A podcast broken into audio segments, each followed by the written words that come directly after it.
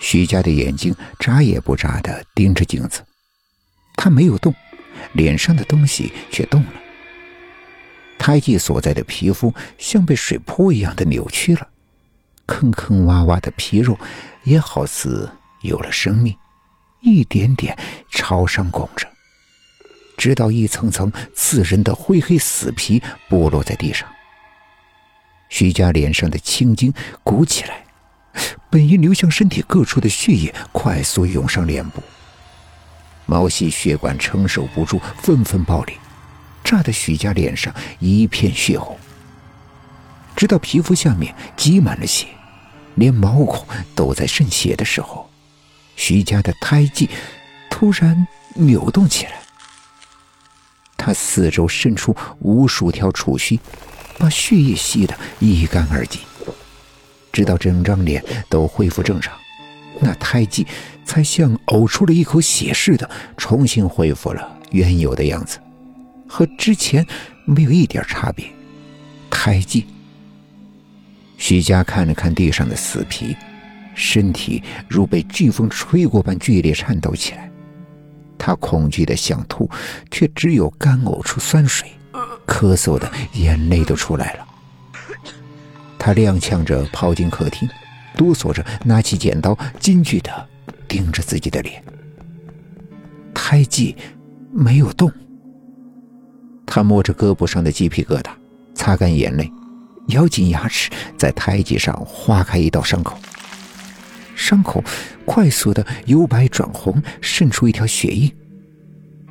许家不敢放松，他紧绷着身体，像一张被拉满的弓。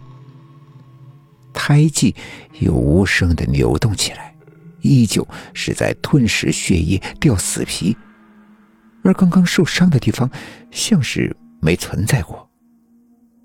如果不是地上死掉的人体组织，徐家无论用什么办法都能证明这只是一场梦。但显然不是。啊，许小姐，你是说脸上的胎记会动？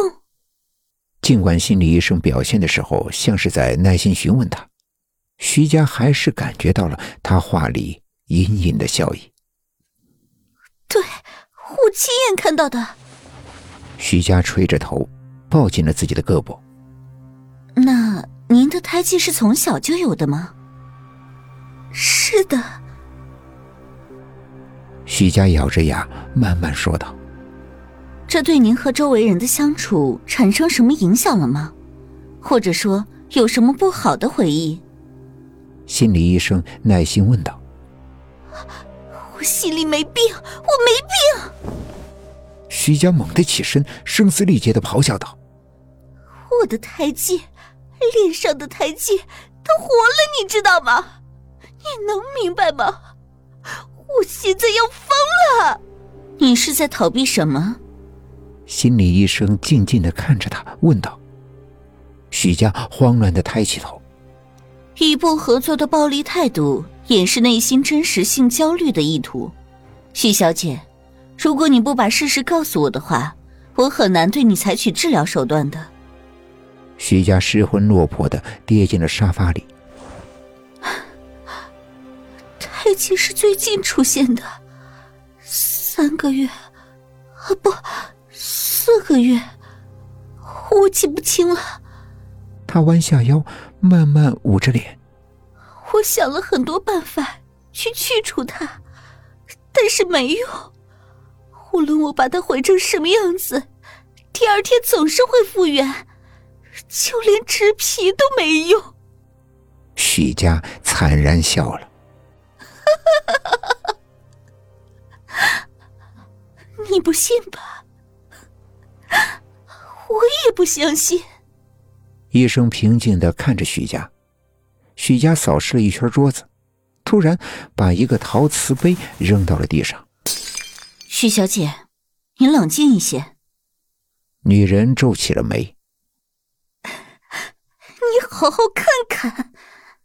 许佳捡起了一块锋利的瓷片，慢慢的顺着眼角划了过去。女人有些诧异的看着他，这个病人疯疯癫癫、神志不清，现在竟然还在自残。下一秒，一个令女人更加崩溃的场景出现了。那块胎记真的像是活了般的蠕动起来。